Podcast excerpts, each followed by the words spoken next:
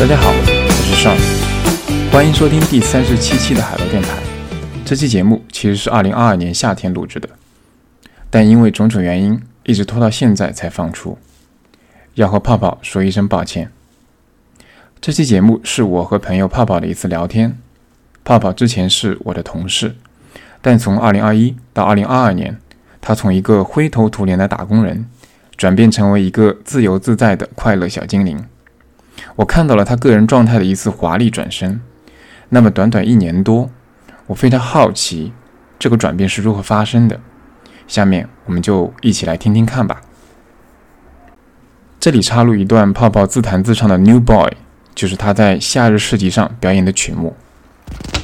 嗯，然后今天的话，我想就是带着我的尤克里里给大家唱一首《New Boy》。这首歌的话，是我去年歌单里播放的最多的歌。嗯，也差不多是和我去年的一个心境会有一点相似，啊，一首非常快乐并且充满希望的歌带给大家。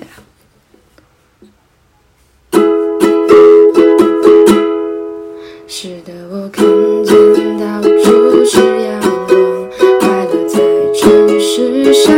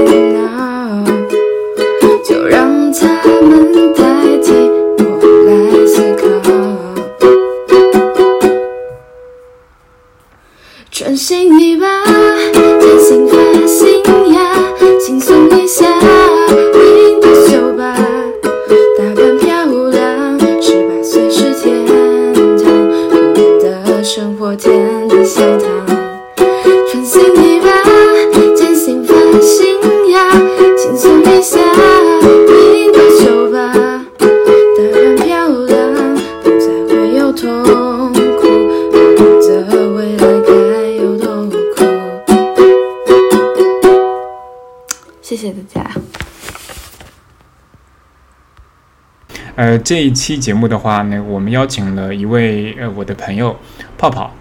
那个泡泡的话是呃很巧，嗯，我们在上一周的时候有一个我们参加一个灵感买家俱乐部的呃呃一个夏季的市集活动的时候偶遇的泡泡。其实我之前跟泡泡也是朋友，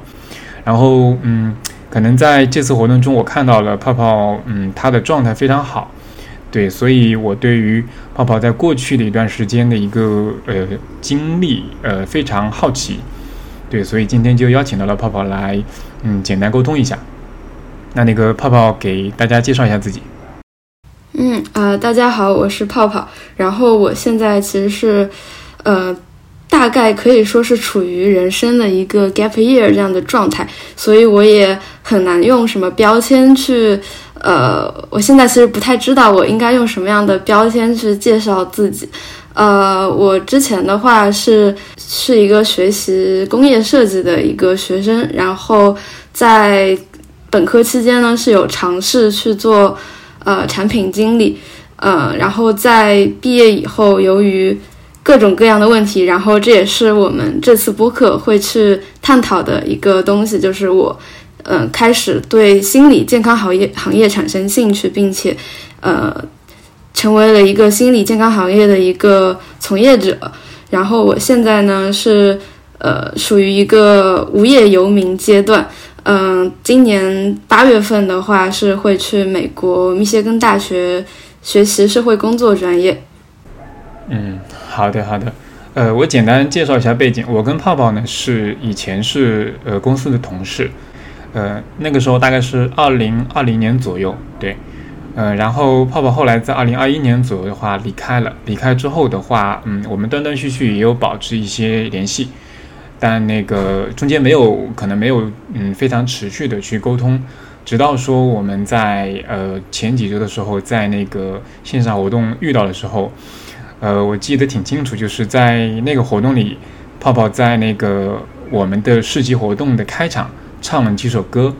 啊，给我的印象非常深刻。当时我觉得泡泡的泡泡整体整个人的一个状态，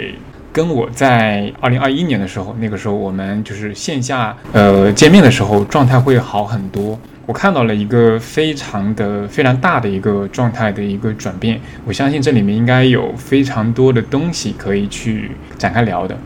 对，这个是我为什么找泡泡聊天的一个主要的原因吧。嗯。第一个问题就是，嗯，泡泡现在的状态是处于一个呃 gap year 的一个状态嘛？那我其实当时在跟泡泡作为前同事的时候，其实泡泡离开了前一家公司，然后嗯，据我当时了解的话，泡泡是去了一家创业公司，呃，可以简单介绍一下当时你去的是哪一家公司，就是大概是做什么方向的嘛？我我就先先讲一下，就是我当时为什么会好像就是在别人眼里，就是我做了一个非常突然的一个职业上的一个转变。嗯，就其实我当时在离开离开我原来的这个产品经理岗位的时候，我其实是属于一个心理健康状况非常非常糟糕的一个阶段。嗯，然后那个那个时候我甚至呃。就是我的一个比较不好的抑郁状态，它已经演变成为了比较严重的躯体症状。就那段时间，我一个是睡眠非常的不好，经常晚上半夜会被一些非常不好的想法给唤醒，然后我的身体非常非常的乏力，没有动力去做很多事情。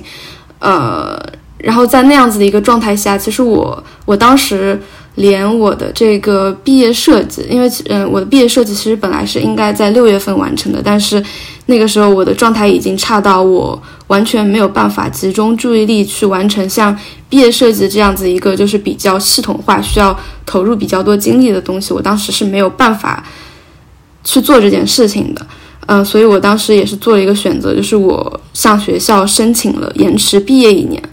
然后那段时间就是。一方面是心理上，其实我每天都是在一种比较低落和痛苦的状态，但是另外一方面，我又非常的想要去走出这个状态。然后我如果是光光躺着，我什么都不做，我既没有办法做毕业设计，我也没有办法去做我原来的工作。我这么光光躺着的话，我觉得我的状态只会越来越差。然后那个时候我有尝试出去旅游，但是我发现就是即使是去旅游了。即使是坐在非常美丽的这个鼓浪屿的海边，我依然就是满脑子还是那些让我焦虑的事情。那我当时就想着说，既然闲下来对于当时的我来说没有办法解决我的问题，没有办法，反而可能会让我更焦虑。那么我为什么不去找一个可能可以让我变得更好，但又能够让 keep me busy 的事情去做？然后刚好那个时候，嗯，因为我当时也有去尝试去加入一些呃抑郁相关的一些互助的小组，然后当时就非常巧的在一个呃，在应该是呃我忘了是在豆瓣上哪个小组，反正我就加入加入了一个社群，然后那个社群的。呃，群主就是我后来这家公司我的直属领导，然后他当时呃办这个社群，其实主要是为了呃一方面就是宣传公司的这个一些相关的理念，然后看看能不能从社在社群的方式上去帮助到一些人，然后另外另外一方面的话，也是想探索一下，就是通过呃互联网的这个渠道获取客户的这样的一个可行性，就它其实是一个。还是一个属于商业化探索的社群，但是在那个社群里面，我获得了非常多的一个支持，然后也刚好就是，呃，就是跟那个群主呃私信聊天聊了很多，就发现我非常非常的认可这个公司他们在做的这个事情，也非常认可他们工作的这个理念，嗯，然后。嗯，因为跟群主也有一些私下的交流，然后呃，他就跟我说，呃，那么你要不要就是尝试一下来我们公司实习工作呢？我在想，为什么不呢？我觉得这对我来说是一个双赢的选择。就一方面，其实我从呃，可能从高中开始就已经对就是跟心理学、跟心理健康相关的东西，就其实是一直是比较感兴趣的。然后，其实在我大三的时候，我有在一门设计的课程上就尝试了一个，嗯，用技术去辅助一些心理疗法的一个，做了一个相关的一个设计，呃。然后当时我还对我这个想法其实是比较满意。然后我最近最近也有去看相关的研究，发现就是其实现在最前沿的那一些做相关的老师，他们也是，嗯，也在也在探索相关的事情，就觉得我当时做的这事情还挺挺有挺有洞察力的。对，这里我有个小问题啊，就是你刚刚提到说你在豆瓣小组里面遇到了你后来去的那家公司的一个创始人。我想了解的是说，呃，在这个接触的过程中，是他的哪一种特征或者哪种表述，还是什么东西是吸引你的点？呃，我觉得主要是有两点吧。第一点就是，呃，这个群主他给整个群里面的人传达出的氛围，因为其实我在我在就是真正的让自己。呃，停下来那之前，虽然说我一直都，呃，我的心理健康状态可能从大二开始一直都不是特别好，但其实，然后我也自己有去看一些相关的，呃，一些文字资料也好，视频资料也好，但其实我在心里是一直都没有去真正的接纳我存在抑郁症这样一个问题的情况。然后我的内心，因嗯，还有一点就是，呃，抑郁症患者有一个非常突出的症状，就是非常容易自我批判。然后就一方面我不接纳我有这样子的一个问题，一方面我又时时刻刻的在自我批判。呃，然后当时在这个群里面给我的一个氛围感觉就是，呃，他让你很好的摆脱了这种自我批判的这种。对，其实这也是我当时当时这个阶段最需要的东西，就是需要别人的肯定，告诉我，呃，其实我非常的好，然后我我我所存在的这些，比如说我发，我觉得我自己特别糟糕，我没有办法去正常的工作，我没有办法正常的学习，我没有办法集中注意力，这些事情，它其实是由这个病造成的，而不是因为我自己不行，我不好，然后呃。啊，其实后面我觉得应该给他换一个称呼，他其实是对我这个生命影响非常重要的人，叫群主真的好奇怪。嗯，我应该叫他什么呢？Mentor。啊，可可可以叫 Mentor。啊，对，那就叫 Mentor 吧。对对对，这这里有我有个我有个小问题，就是嗯嗯嗯，你你提到说你在这边感受到他的一种对你的积极的肯定。那嗯，我想了解，就是在这个之前，呃，就是不管是工作还是说在学校里面，嗯，是有外部的因素导致说，其实会加剧你的这种你的这种不好的状态吧？呃，我觉得一定是会有的，嗯，但是我觉得就是。其实我觉得会百分之百分之七十左右是来自于我自己在抑郁症状之下的一种自我批判，然后百分之三十会来自于外界的环境。嗯，然后其实我觉得在学校，其实学校的环境还是还是比较好的，但是我自己，我我当时最大的一个问题可能在于，就是我做完一件事情以后，我。自己对我做的这个事情不满意，我不满意以后，并没有去找别人沟通他们对我做的这个项目的想法。然后，其实可能从最后的绩点上来看，从老师的评价来看，从或者说从同学的一些反馈上来看，其实我做的这个事情它是不是那么糟糕的。但是在我那个时候，就是我。我拒绝去聆听外面的声音，我满脑子都是我自己对自己的批评，然后这种负面反馈让我，让我真的把事情做得越来越差了。明白，明白。这这里我有个问题，就是我大概听出来的意思说，其实，呃，你在去公司实习之前，你在学校里面或者更早的时候，其实你已经陷入到这种状态了，对吧？是的，是说，的。呃，就是你刚刚提到说，百分之七十是你自我批评的、批驳的这种呃因素导致，就说明其实你比较早就已经陷入了这种自己的就自己束缚自己的这样的状态，而呃在后面的阶段。嗯，不管是呃学校里面的一些毕业设计，还是说公司里面的一些工作，可能进一步加剧了。是的，是的，嗯，就其实对于呃，就是对于抑郁症、抑郁状态这个东西，其实呃，目前你说它到底是由什么原因所引起的？它有生理学上的原因，然后有。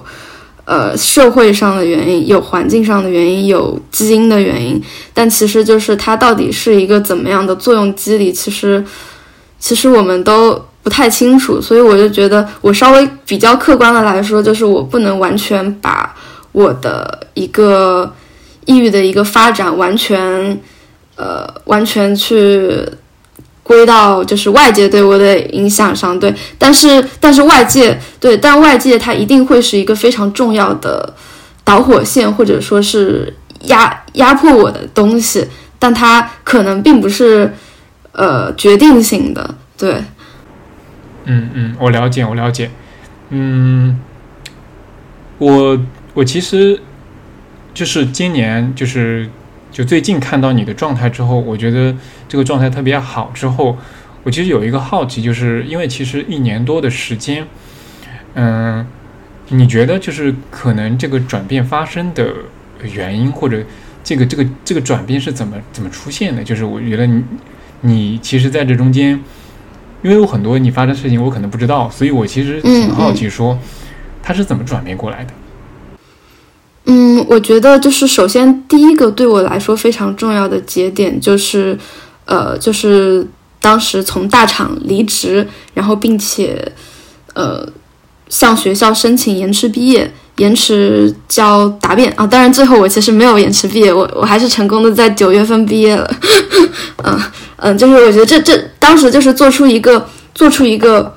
我不卷了，我要退出。这个一直推着我走的这个时间轴，我觉得这这是当时一个对我来说非常重要的一个节点。因为虽然说我一直都知道，我我我我其实心里知道我需要休息，我我知道我的心理健康状态不好，但是我总觉得我只要再努力一点，我再拼一点，我有办法在兼顾自己心理状态的同时，去跟上这个社会时间轴，去做我的。同学们能够去做的事情，但当时的话，呃，也是非常感谢我当时非常不好的状态，感感谢我的身体，它及时的提醒我，我真的该停下来了。对，然后就是首先，首先学会让自己做个废物，嗯，这是这是第一个重要的节点。然后，呃，就其实我从从从。从做出了那几个选择以后，呃，我就开始非常积极主动的去寻求，呃，比较系统化的以及多元化的这种能够解决我，也不能说解决，就是呃，能够让我的心理健康状态更变得更好的方法，能够缓解。对，然后这其中的话有包括就是各种各种心理疗法、心理咨询，然后也包括有运动。然后以及其他的一些，呃，比如说去发展兴趣爱好相关的一个东西，然后呃，其实呃，其实刚才我在聊的时候，可能大家也能够感觉到我这个我的思维肌肉记忆里，就是会有一点点把这个抑郁症作为一个非常客体化的东西。嗯，不知道不知道少你有没有感觉到，就是我把它作为一个，对对对。就把它跟我自己的这个认知给分开了，然后其实这也是当时就是我在走出这种非常不好的状态的时候，帮到我很大的一个呃一个点，就是呃其实有很多的，比如说像现在非常主流的一个疗法叫做认知行为疗法，它里边就是会有一点就是呃，帮你去识别出你的思维中不客观、不正确的部分。嗯嗯，对。然后我其实，在在大概去年的。呃，五月、六月之后，我其实都是一直是采用，就是把抑郁给……哎，我感觉我这段讲的有点逻辑有点模糊，我想一下我怎么讲这个事情。哎，我那我那我插一句，我简单插一个问题，就是，嗯，你是自己习得的这种方式吗？还是你是借助了外界的力量，寻求了帮助，获得了这种方式的？呃，其实这个我觉得就是一一个的话是，呃，其实有很多很多的跟这个呃心理健康相关的书籍，它一开始就是，特别是这些针对写给有抑郁症的人的这种文字书籍，他们一开始一定会告诉你，你没有任何的问题，是。对，就是他会给你给你自我一种肯定，然后同时把你的这个呃病症跟你的自己给分开，然后给你一种我可以的感觉。OK，OK，所以你其实通过阅读很多书，你其实大概找到了这样一种方法，然后也在也用到了自己身上去尝试，看能不能帮助到自己。对，然后另外，嗯，对我再补充就是。其实我觉得更重要的就是让我会，会就是能够把抑郁和嗯把抑郁客体化的，可能更主要的是来源于就是我呃我工作的这一家创业公司，呃我工作这家创业公司的这个理念主要就是呃就是会告诉这个有情绪问题的客户，就是你非常的棒，嗯，但是。抑郁、焦虑这个病，它让你可能暂时的出现了各种各样的问题，让你不是特别棒了。但是我们可以去战胜它，大概是这样，就是把情绪问题完全的客体化和敌对化了。然后这个在在当时我状态非常差的情况下，其实这种想法嗯帮到我非常多，因为它让我首先它让我至少从认知上，我从。完全的自我否定，从低自尊的状态下，就是我从至少从我的思维上，我开始意识到，就是我的这些不好的思维，它其实不是来源于，就是怎么说，呃，就其实这个这些不好的思维，它是可以随着我的心理健康状况的好转而离开的，它并不是，它并。他，我并不一定要完全去接纳这些想法。就我在意识到这样子的，有这意识到这一点以后，我才能够有动力和有更多的这种自信去让自己变好。就是给我一种，我我能够掌控我的人生，我我能够发挥我的主观能用性，这样子。明白，明白。我刚刚听下来，你描述到，其实在这个过程中，第一个是你自我的探索，第二个是你所在的那家创业公司，因为它本身是有一些，嗯，或者说去治疗或者去缓解抑郁症的一些方法，这里面他们都同时两种方式啊，你都同时获得了说，把抑郁症这个东西客体化，跟你自身分离的这种方式，而这种方式其实，嗯，很好的帮助到你。走出那一个，呃，陷在里面的泥潭的状态。对对。OK，那我理解。嗯，对他，他就是能够让我在，比如说，在我状态非常差、脑子里有非常非常多不好的声音的时候，把那些声音和自己隔离开来，然后同时去专注去做那些能够发挥我自己的这个主观能动性，让自己变好的事情，比如说运动。嗯，这里我有个问，我有个疑问，就是因为其实有很多的抑郁症的患者会考虑去寻求专业的医疗机构的帮助吧？对，这个地方你你是呃尝试过，还是说你是其实并不打算或者并没有去接受过专业医疗机构的这样一个，比如说就是相应的帮助或者治疗。呃，你说的专业医疗机构指的是医院吗？对对，专业的就是可能这方面的医院。啊，对我其实我其实，在大三大三的时候就已经去过了，就是我们我我当时就是比较，因为本来抑郁就是非常的懒，就是怎么简单怎么来，所以我也没有去那个七院，嗯，没有去那个杭州七院，直接去的我们校医院。我们校医院里面有那个心理科，就是没有分任何细分的东西，它就是一个心理科。然后当时大三的时候的话，就是诊断的是，呃，恶劣恶劣心境障碍。其实它就是一种长期的，但不是那么严重的抑郁症。就是抑郁症，它有，呃，就是单向抑郁症里面，就是非常非常粗的，它其实可以分为两类。一类是就是你可能这个人在大部分时间里他都还 OK，但是可能。呃，突然被一个事情触发以后，他可能有三个月或到六个月，他是处于一种非常严重的，呃，社会功能完全损害的重度抑郁状态。然后另外一种就是叫恶劣心境，它就是一种长期的，可能你的状态一直不是那么好，但是你还不至于到就是抑郁发作的这种非常失去社会功能，就是你的社会功能一直都是正常的，但是你的状态又一直不好，你又是一直不开心的。当时我诊断的就是这个。但是，但那个时候，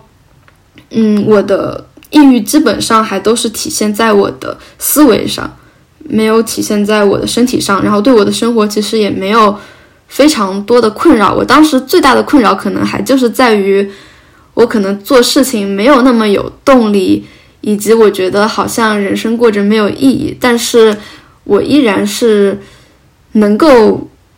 不是那么痛苦的维持我的学业和我的生活，所以我就没有去吃医生开给我的药，也把那个诊断就丢到一边去了。这这其实是很多很多就是有有心理健康相关问题的人，有情绪问题的人在一开始会出现的一个问题，就是因为心理问题它不像其他的病，你就会觉得好像特征那么明显，对对吧？对你就会觉得是不是是不是说其实是我。我的性格或者是我的思维的问题，就不会把它当做一个，就会有会有病耻感吧？对。然后后来的话是在就是在我呃去年的三月份的时候，也就是那个时候我已经在公司里面非常 状态非常非常的糟糕的那个时候。呃，我出现了非常严重的躯体化症状，所以我那个时候又重新去，重新去了校医院。对的，我还是去了校医院，因为我非常的懒。嗯，然后当时是遇到了另外一个医生，然后那个医生他，他，他不像上一个医生，就是光听你讲了以后，就单单只是给你开了个药，然后那个医生他还会给你一些心理上的安抚，比如说，呃。就是你好好的吃这个药，然后好好的运动，然后增加社交。他告诉你就是哪项东西占百分之多少，然后会给你提一些比较具体的建议。然后那个时候就，其实我那个时候就开始吃药了。啊，嗯，然后我其实吃药的话，差不多就是吃了四个月，然后再因为后面的话就是会有比较呃高强度的运动，加上整个环境的一个改善，我差不多是在七月份的时候就断药了。对所以大概药物介入是四个月的时间。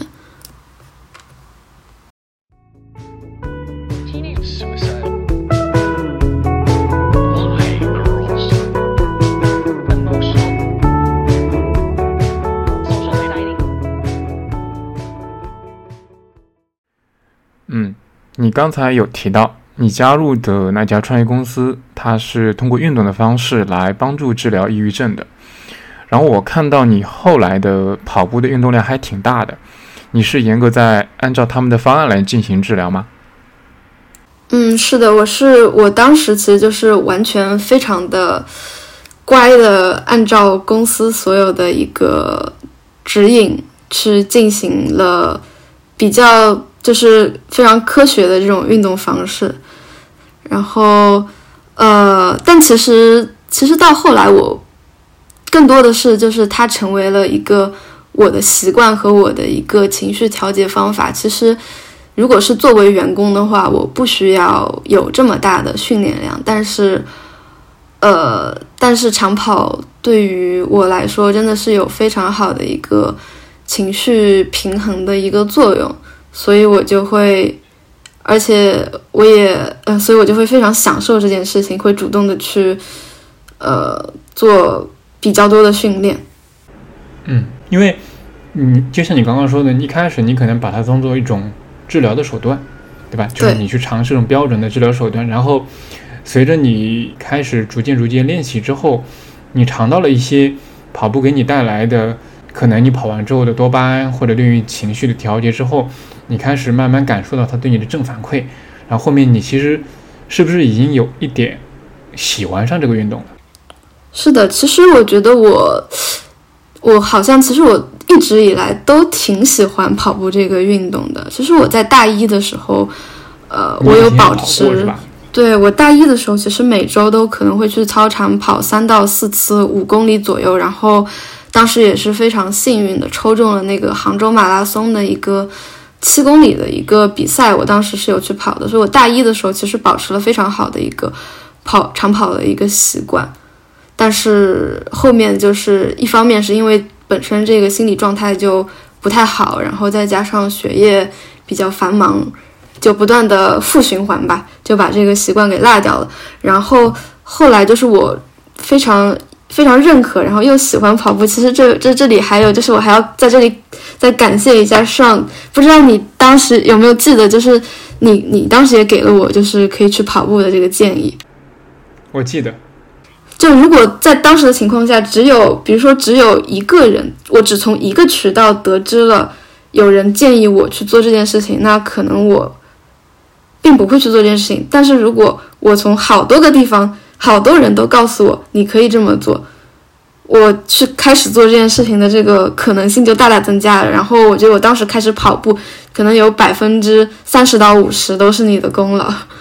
因为我记得那是我们有一次在那个星巴克，我们聊了一次嘛，对你有印象吗？嗯，对，当时其实呃，我我当时没有特别意识到你处于一个那么糟糕的状态，但是。我当时也应该也给了你一些基于我自己经验的一些建议。对，就我觉得就是跑步，它有一个，或者说其实是很多运动，或者说所有运动，其实有一个非常，就它对于对于身体和你的精神，它其实是会有双重的好处的。一方面就是它能够通过生理上的机制让你去分泌这些神经递质，让你的从生理原理上感到更快乐、更好，然后同时你不断的，你有比如说跑步上有距离上的进步，然后有呃速度上的进步，或者说是你在跑步的时候你看到了旁边的非常好的风景，或者是你跑步的时候能够认识一些非常有意思的人，然后这些其实都能够给你的这个精神上有再继续加更深一层的一种快乐，它是可以带来双重快乐。所以它真的是一种非常好的，至少对我来说，我觉得它真的是，呃，在去年就它就是一个改变我人生的好东西。哎，你后来也去跑了半马，对吧？呃，对，就是我，我之前是。经常会跑半马，然后跑的最多的一次是就是跟着一个跑团，但是因为那个跑团的人都太强，他们都跑三四分配速，然后我跟不上他们。然后我当时是刚好我们公司里另外一个就是跑步很厉害的一个姐姐带着我跑了北京的二环，跑了一圈三十三公里，当时跑的配速六分多一点，哎，但是我现在应该不太行了，跑那么远，我现在已经好久没有跑十五公里以上了。你之后还会尝试去跑马、跑半马或者全马吗？嗯，我是有有想，我是因为现在其实我今年我尝试报了好几个就是国内的这种比赛，但是都因为疫情的关系，他们都取消了。然后我现在其实已经有开始物色我未来要去的学校周边的一些以及其他的一些美国的一些城市的那个马拉松比赛，然后。我我其实很希望，我有个小目标，就是我希望我能够在呃，我这两年的研究生生活中能够有一次跑全马的机会，就不仅是跑半马，我希望能跑一次全马，给自己定下这个小目标，然后，然后也是给自己一个规律运动、规律训练的一个动力吧。挺好的，挺好的。我在二零一八年的时候第一次尝试过挑战全马，对，但是当时我觉得太冒进了。我我挑战的是京都马拉松，日本京都马拉松。我当时去了，我自己一个人去了日本京都，然后当时请了七天的假期，但是因为嗯几个因素吧，第一个是我之前的训练不够多，就是我之前的训练只是刚刚好达到了。全马的一个训练量，然后加上那一年的时候低温度非常低，就是我之前准备的时候基本都处于一个呃相对来说温度没有那么低的一个状态，对，然后再加上嗯京都马拉松其实整体的赛程是比较比较困难，它有很多地方是有那种嗯泥地，然后它也有上上下下那种，其实对于体力的消耗会前半程就比较大，所以我在。我在最后的三十公里之后的时候，我挑战失败了，我的脚抽筋，抽到就是我的肌力上撑不住了，我抽到根本没法继续跑，就抽到倒在地上。对，虽然后来我就我就放弃了，我就坐上了那个那个会有个车嘛，就接你的车，我就我就回去了，最后没跑下来，还是有点。当时你有补充盐丸吗？呃，我没有经验，就是我其实，在前一天晚上，嗯，我了解到说要准备盐丸，要准备这种呃补充的那些一些能量胶，嗯，呃，吃的东西等等。对我看，因为跟我去的是一个跑团嘛，他们也有很多人准备了，我就跟其中某一个人借了一颗盐丸，我就借了一颗，我就自己准备，嗯，对，就是。怎么讲呢？就是非常的冒进和非常的鲁莽的去参加了这样个比赛，对，嗯，其实应该更充分的训练，更充分的去了解，你应该做什么准备，应该买买什么东西啊，等等，对，所以，嗯，我觉得是一次比较大挫折吧，对我来说，但是，呃，但是至少尝试了，后来就是，对对对，我尝试了，就是对我来说也是一次非常宝贵的经历，我我很喜欢那一次。嗯，我当时跑完之后，我自己下决心说，京都马拉松，我有一天还是要回来完成这次挑战。就是我给自己下了一个 flag，四十岁之前，不管如何，我还是要回来跑完这一次马拉松。对，就是可能其他的其他地方的半马、全马就就另说，但是我这里我还是要挑战完成，因为我不想对在哪里跌倒就在哪里站起来。对对，我不想在那个地方留一个遗憾，因为京都很美，京都马拉松的全程非常美，我不想说就这么美好美好的一个赛段，我在这个地方永远留下遗憾，太可惜了。哦，对，就是确实就是全马，其实相对于半马来说，它是虽然说它好像就是半马的距离乘二，但其实从训练的角度还是从体能的角度上来说，它就完全不是一个事情。对，就是半马，其实就是绝绝大部分都绝大部分人，只要你稍微运动一段时间，你都是能够把这个半马跑下来的。但是全马就并不是能够随随便便跑下来的。对，所以这也是为什么我觉得我一定要跑一次全马。我觉得我我要去挑战一下这个人类的一个呃曾经的那个叫什么一个一个极限。但现在其实还有很多，就比如说有一百公里、两百公里的跑步，那个，哎呦，那个我就觉得有点太，有点超出我的一个体能水平。但没准以后我也会去尝试，就不给自己设限了。我在期待，不过的今天很自在。我说我懂了，会不会太快？未来第一天要展开，第一天我存在，第一次。呼吸畅快，真的地上的将会因为你而有嗯，那我们回过头来看啊，就是回头看你怎么看待过去的这一段经历，就是从你你自己就陷入到这样一个状态，然后你最终可能通过自己或者通过外界的一些嗯方法，让你走出来这个状态，这段经历。哦，其实我还想补充一点，就刚刚我们其实聊了很多关于跑步的跑步的事情，然后其实，在在可能在我去年的，因为我从大概去年七月开始，其实我就已经从那个不及格的心理健康状态提升到了差不多有六七十、七十分、七十多分左右的一个心理状态，然后从那之后到。到可能我今年离职之前，我觉得跑步它可能对我的状态进一步提升啊，当然这个跑步是带引号的跑步，就是跑步这件事情，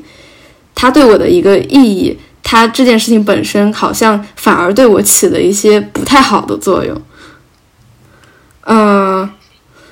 就是其实因为因为刚刚我有说到，就是其实我在去年的时候，我是一种比较。功利的想要解决问题的一种思维态度，去开始去做这个跑步这件事情，并且他给了我非常直接的一个正反馈，就是我我跑了，我的状态就变好了。然后，所以我就我的脑子里就建立了这样子一种因果关系，就是说，一旦我情绪不好了，我就应该通过主动去跑步的方式来让我的状态变好，然后从而从而去解决这个问题。就这个逻辑非常的诡异，但是就它已经在我的脑子里形成了一种肌肉记忆。然后在那之后，我肯定也是又会在在那之后，我也遇到了很多各种各样的依然会引起我情绪波动的东西，不管是呃情感问题也好，还是呃工作压力，以及我申请学校时候的一些焦虑、压力等等的东西。呃，这些东西它它肯定是。无时不刻，因为没有没有压力是不可能的，他们还是依然无时不刻的在去影响我的一个情绪，然后我当时就非常一根筋的认定，我就是要用跑步去解决这个事情。对，所以当时就会出现一些问题，就是我的我的状态非常的，就比如说我其实是遇到了一个非常具体的问题，或者说我这个情绪它可能现在就是。在这个比较低的状态，我可能其实我本质上是需要有一个比较低落的状态来帮助我去思考、消化一些东西的。但是我就是非常呃非常草率的想用跑步去解决我人生的一切问题。对，就是跑步，它能够，它它它对于就是调节从生理机制上。调节我的一个呃神经递质水平，它是非常非常有效的。但是在在但但其实就是我们人的成长，其实本身就是有很多的一个情绪的处理所慢慢的去积累起来的。然后我却在尝试用跑步这种方式来躲避情绪，来躲避这些成长。就现在回想起来，觉得自己好像真的是陷在一个非常奇怪的泥潭里边。对，这就其实也跟刚刚说到的，就是我把我把情绪客体化，这个也会有关系。就是我，呃，其实，在在状态非常不好的时候，我觉得把情绪客体化是非常有效的，它可以帮助你去。帮助你去发发展、发挥自己的主动性，帮助你去肯定自己。但是，当你已经不是在那种那么差的状态下的时候，其实我们是非常需要去接纳情绪的。包括我现在，就是其实我最近还是会有非常非常多的情绪波动。包括其实我我每次生理期之前都会有一段时间的低落，但是我现在就会，我不会那么强烈的想要去。摆脱这种不好的感受，甚至这种这种不好的感受，它会持续好几天，不只是好几个小时，持续好几天。但是我不会像之前那样那么急于去摆脱它，因为我我发现，即使我什么都不做，我只要待在我的这个情绪里面，呃，我去感受我的情绪，思考我的情绪，或者是就跟着我这个情绪去做一些我当下情绪里想做的事情，那么。把这个这段时间过去了以后，它自然而然的就会好转。然后我觉得这一点对我来说，可能相比于跑步，它能够给给我带来更强的安全感。不知道你能不能理解？就是因为我之前在那种非常非常不好的状态里，其实我是非常非常的害怕那种状态的，非常非常的害怕。因为我每次到那个不好的状态的时候，我都会觉得这个状态它会是无止境的，它会永远伴随着我，它会像一个幽灵一样缠在我身上，我就急于去摆脱它。但是，然后当时我摆脱那个幽灵的方式就是去跑步。然后我现在呢，就是通过我不急于去摆脱这个幽灵的方式，给我建立了一种安全感，让我自己知道，哦，其实我什么都不用做，他也不会一直缠着我，我还是可以好好的生活。我觉得这个对我非常的重要。嗯，嗯，其实就是我觉得摆脱不好状态的这个问题，它。仅仅存在于当我的情绪波动它已经超过了一个正常的范畴，然后这个正常范畴的定义可能就是它会影响我正常的一个社会功能，比如说我没有办法去做我应该做的事情。那如果说我的情绪它的波动它并没有达到，呃，就它它在它可能可能我的情绪它波动的还是比较多，但是它没有。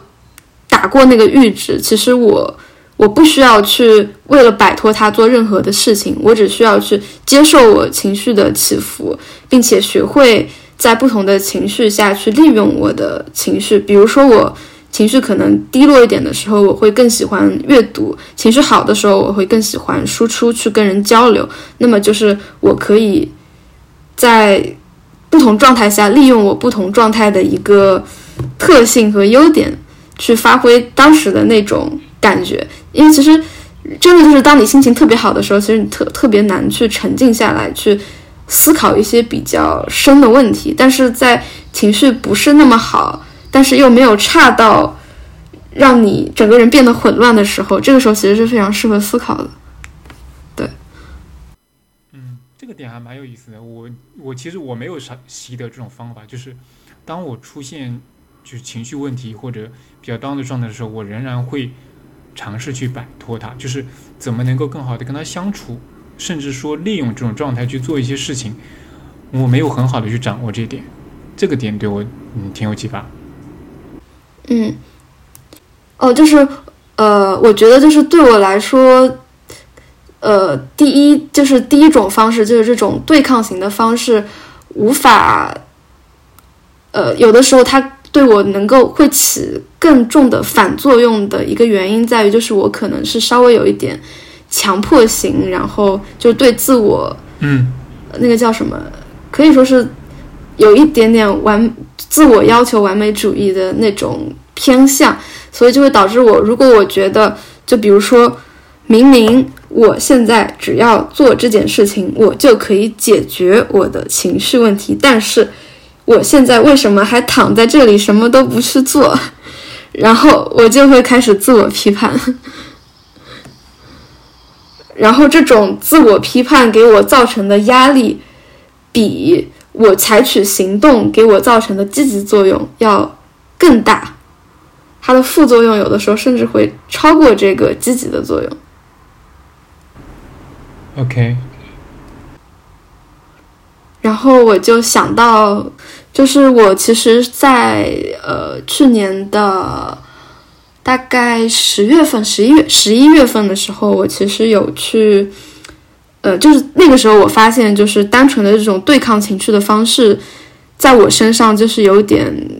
有点矫枉过正了，它有点对我起反作用了，所以那个时候我就去找了心理咨询，然后呃，我觉得那个心理咨询师。他他其实应该也是，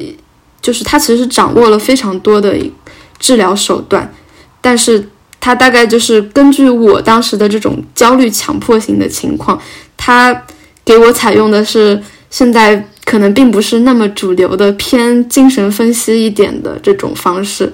他就是当时是用，因为我我的想法太多，所以他就采用了一个。沙盘的方式去来跟我沟通，来帮助我去引导出一些我可能在想法维度没有没有办法感受到的一些感受。嗯，通过沙盘以及沙盘上的小船来去模拟潜意识。然后我觉得它对我帮助非常大的一点，可能就是，就是我刚刚说的，就是接纳情绪，呃，接纳这个世界的不确定性，而不是那么急切的想要去控制外界。就我觉得这个点，其实对于解决我这种不管什么情况下都会存在的焦虑，有非常大的作用。OK，嗯，这个对我来说是一个有点新的领域，我还没有特别 get 到，或者说自己嗯真的感受过这种方式。嗯，但我大概能理解你的意思。嗯，那应该是我觉得就是第一种，就是积极对抗情绪的方式，在你的身上非常的有效。所以其实就是在在在你处理你的情绪这个情况下，其实你也不太就是需要故意的去再去用，就是把其他的一些流派给引进来，因为你现在的方式你已经能够达到一个非常好的平衡了。但是我的状况是，就是这种对抗的方式对我来说。不是那么有效，所以我还需要去不断的，呃，再加上我本身也对这些东西很好奇，所以就会不断的去了解各种各样的流派、各种各样的治疗方法，然后把它去融成一个可能比较综合、最适合我的一个嗯生活方式吧。嗯嗯，我现在可能会更综合一点，就是运动是一个方面，另一个是休息。我觉得就是当我处于一个比较 down 的或者比较疲乏或者心力欠缺的一个状态时候，我还是会尝试多做一些休息，比如说嗯睡觉或者躺着，平躺这种有一些状态来去去缓解自己这种状态。对，加上辅以运动吧。对，主要我觉得另外一个是我觉得我也在我也在做一些比较规律的。创作的行为，就这些创作的行为，它能够让我从外界得到更多的正反馈，这个东西也能去去很大程度的缓解我的情绪。大概这几个点综合起来，就是穿插的使用，对对我来说整体的调节就已经比较有效了。嗯，对，其实这这这三个点都是我现在在就是尝试去做的事情。嗯，然后休息这个事情，啊，真的是我感觉我在我人生的前二十年完全没有没有去真正的体会到休息的魅力，因为我总是觉得我应该做更多的事情。然后也是最近一段时间，我发现就是睡觉的时间以及我停下来停下来什么都不干的时间，它。给我带来的价值，它真的会比我去做事情给我带的价值要更多。就这也是我最近才感受到的一点。嗯，对我最近其实对于休息也有一点这种小的体会，就是因为我是做产品嘛，我做产品这块，我以前会嗯投入大量的时间去做这种写文档啊等等的工作，但现在我经常会。嗯，比如说我要去做一个比较大的一个一个需求处理的时候，我可能会先让自己稍微放空一下，就是不要马上先投到那个非常具体细节的里面去开始去思考，因为就是那是一个非常的细节层面或者耗体力的一个东西。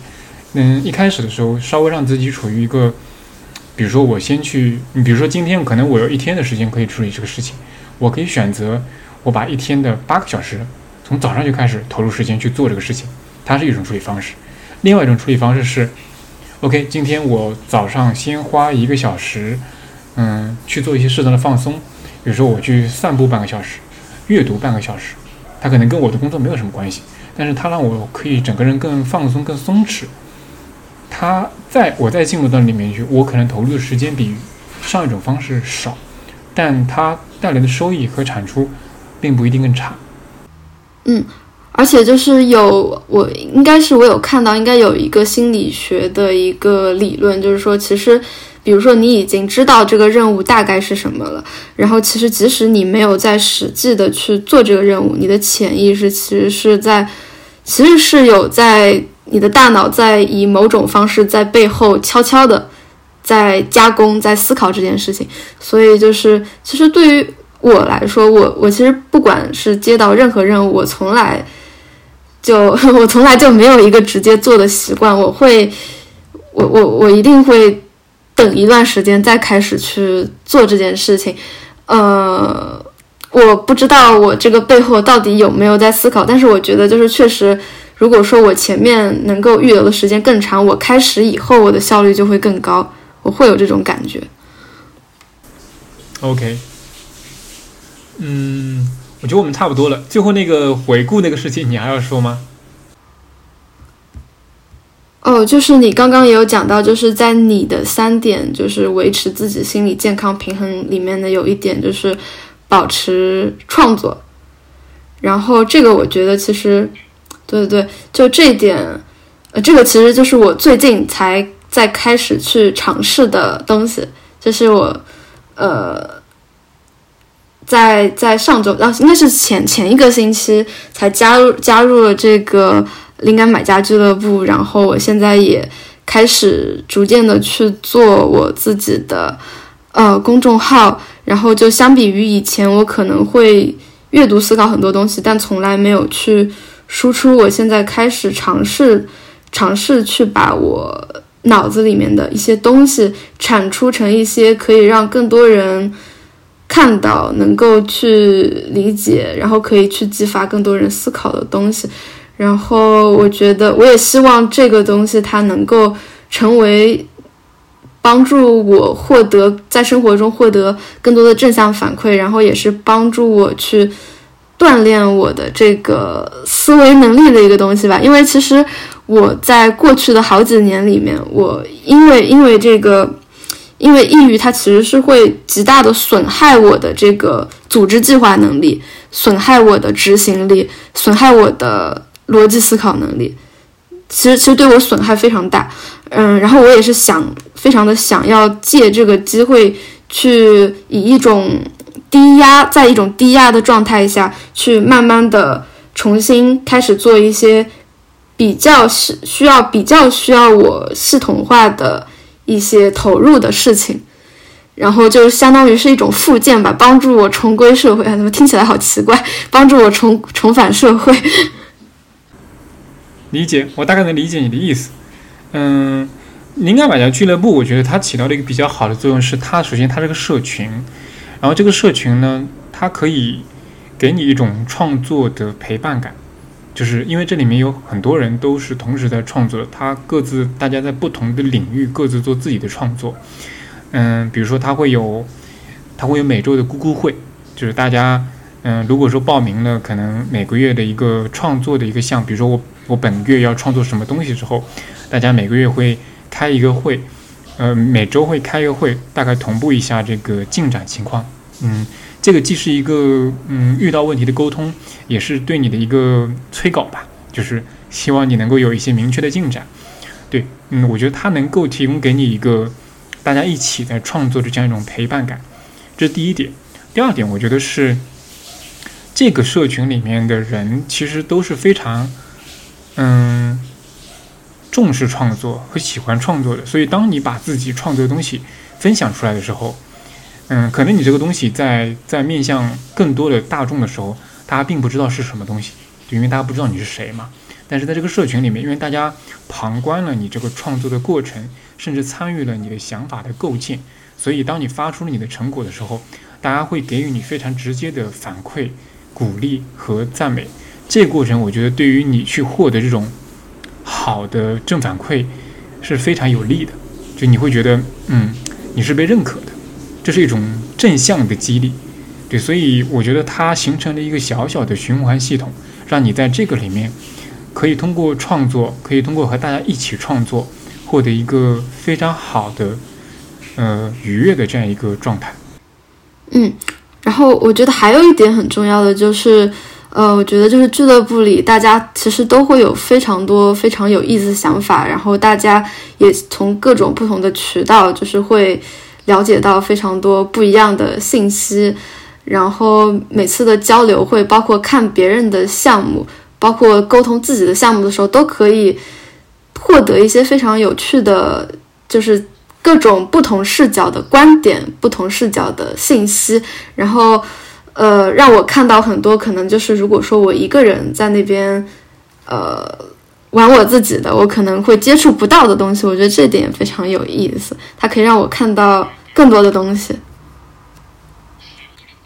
哦，我好像还有一个想讲的，就是，呃，我这边我之前用的这个语言非常的奇怪，我写的是建立多元化的精神补给系统、支持系统，就是在在这个心理学里边，就是会有一个概念叫做支持系统，然后这个支持系统一般都是指的是，呃，指的是人，就是说是哪些人他可以给你，呃，倾诉的空间，给你爱，给你依赖和信任感。然后我觉得就是，其实我这几个月一直就是在我离职到我上学，呃，差不多应该有四五个月的时间，我在非常努力的做一件事情，就是我想把我的一个精神系支持系统，我的一个精神补给系统建立的更加的多元。对对，然后就这就不仅不仅仅是人，然后还有其他的，比如说像兴趣爱好。或者是比如说其他的一些呃目标之类的，因为我觉得我之前很容易觉得生活变得困难，其中的一个原因就是我追求的东西它有点少，它可能非常的单一。比如说，当我就是想要成为一个优秀的产品经理的时候，如果我在做产品经理的时候受到了一些打击，我就会觉得我这个人好差劲。但是如果说我一边想要做一个优秀的产品经理，一边我又想做一个，比如说啊，很会弹吉他的人。然后同时我又想做一个，嗯，做一个优优秀的创作者。同时我又想要去学习，呃，想要又想要成为一个能够给予别人成熟的爱，以及接纳别人成熟的爱的人。种种，嗯，就是细数下来非常非常多的目标。如果你有。这么这么非常多的目标，非常多的爱好，非常多的信仰的话，那么其中一个环节出了问题，它就不会对你造成非常大的伤害。嗯，好的呀，那我们今天差不多就到这里。嗯，感谢大家收听。好，那就这样，拜拜。拜拜。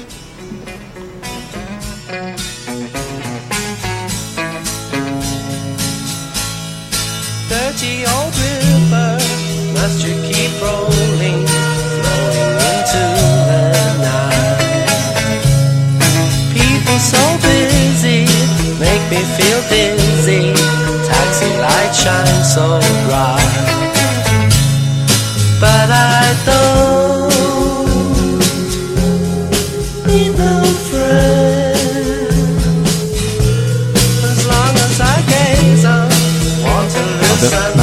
收听这一期的海螺电台。海螺电台播客是一个记录行动和探索过程的创作计划。您可以在苹果播客客户端或者任何泛用型播客客户端中搜索“海螺电台”四个字进行订阅，